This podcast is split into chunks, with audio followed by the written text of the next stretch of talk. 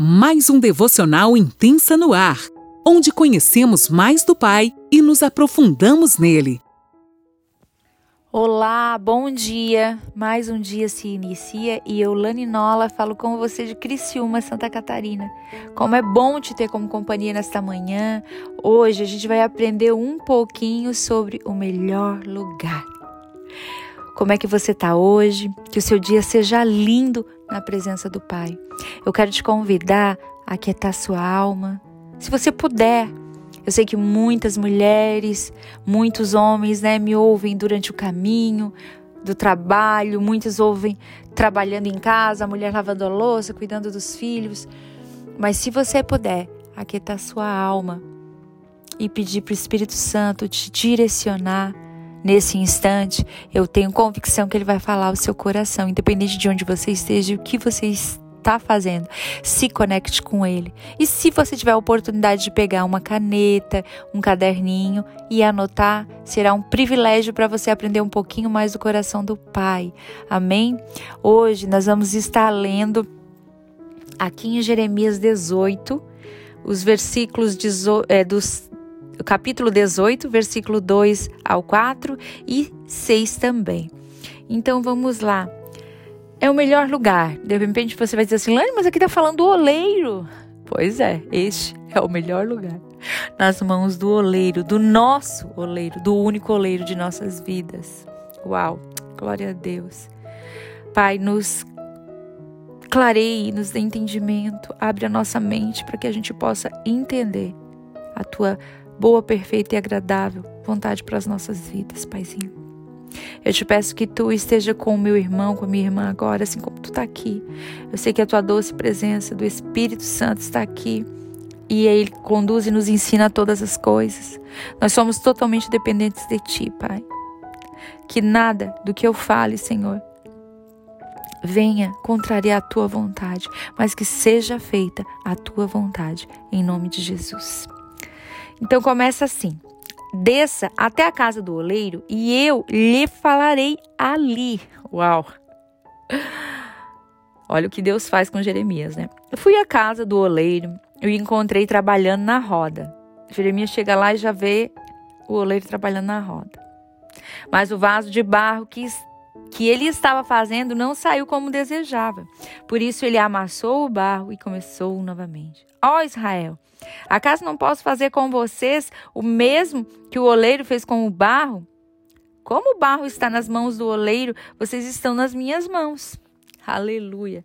Gente, parafraseando aqui para a gente poder entender um pouquinho, é como se Deus dissesse assim: Levanta, Jeremias, e o Senhor está dizendo assim para nós hoje: Levanta. Aonde sai daí do teu conforto e desce, vai lá na casa do oleiro. Que quando eu, quando você chegar lá, eu vou falar com você. E Jeremias então foi até a casa do oleiro, né? Com certeza ele ia, né? Porque quando o Senhor nos chama, a gente simplesmente obedece. Nós estejamos atentos, com os nossos ouvidos abertos, dispostos a ouvir a voz do Senhor e obedecer. Porque a partir do momento que ele nos chama, que a gente obedeça imediatamente, como Jeremias fez aqui. E eu imagino, né, o Jeremias chegando lá e observando o oleiro trabalhando na roda de madeira. Gente, se você tiver oportunidade de parar agora, né, ou depois que você estudar, que a gente estuda aqui, e dar uma observada de como é o processo do oleiro fabricando o vaso ali, você vai ver o quão peculiar e quanto você vai aprender ali. Sempre que um pote de barro, né, um, sempre que um vaso ali que ele estava fazendo não saía como ele queria, não estava no gosto dele, como acontece, né? Várias vezes ele desmanchava tudo, ele amassava tudo e fazia de novo. De repente você tá aí hoje assim, meu Deus, eu não aguento mais, tá doendo, tô sendo amassado, tô sendo moído, tô... e Deus tá nos dizendo nessa manhã, enquanto não estiver do meu jeito, do meu agrado, eu vou desmanchar, vou amassar e vou fazer de novo. Eu sei que é mais fácil fugir, mas o Senhor nesta manhã está nos chamando para mais perto dele. Ele está dizendo assim: ó, vem, senta aqui e me observa. Observe o processo de um vaso, porque é assim que eu faço com você. E muitas vezes a gente caminha por lugares e esses caminhos nos afastam do propósito do Pai nas nossas vidas. E a gente acaba adquirindo sujeiras, deformações, rachaduras e está muito longe do sonho de Deus para nós. A gente acaba fugindo, ficando longe, porque a gente não quer estar tá ali, a gente não quer se sujeitar, a gente não quer renunciar. Mas o Senhor nessa manhã está nos dando uma nova oportunidade de nos sujeitarmos a Ele. Por que, que eu chamei esse tema de hoje do, do melhor lugar? É o melhor lugar nas mãos do Senhor. A palavra nos fala que é melhor estar nas mãos de Deus do que na mão de qualquer pessoa.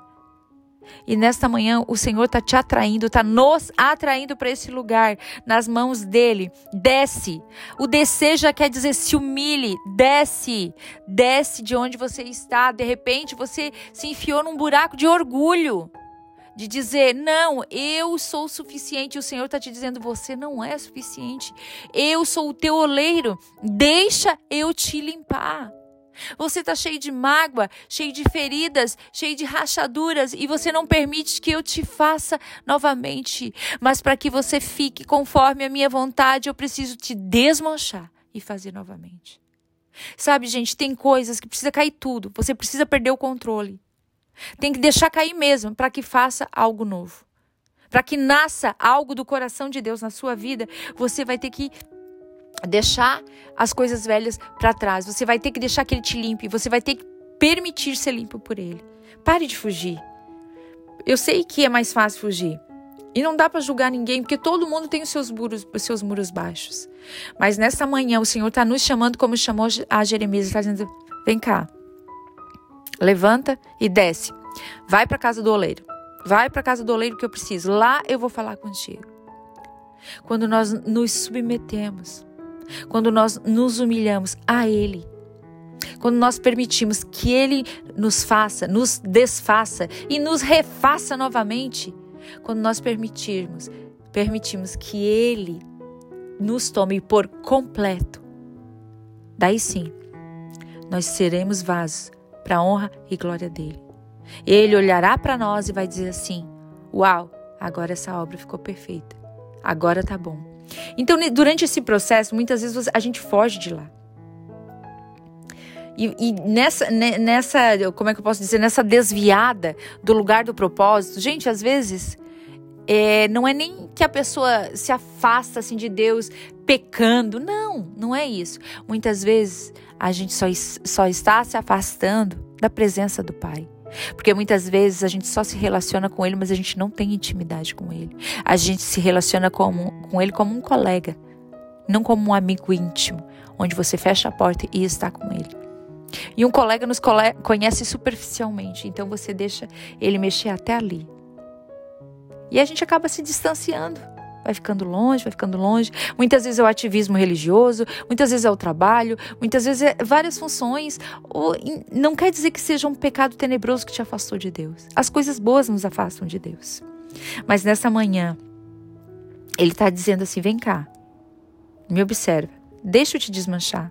Eu quero te fazer novamente, até que você fique conforme aquilo que eu sonhei para você. Nós estarmos na mão do nosso amado oleiro é um privilégio. Por isso, nós precisamos nos desprender daquilo que a gente acha que é bom, porque a gente tem que agarrar o que é melhor dele. Muitas vezes o bom é inimigo do ótimo. Meu esposo sempre fala isso. Às vezes você está dizendo assim, ah, mas tá bom assim. O Senhor não quer o que tá bom. O Senhor quer te dar o ótimo. E o ótimo é a imagem e semelhança dele, sem sujeira, limpos de toda iniquidade, de tudo aquilo que nos afasta dele.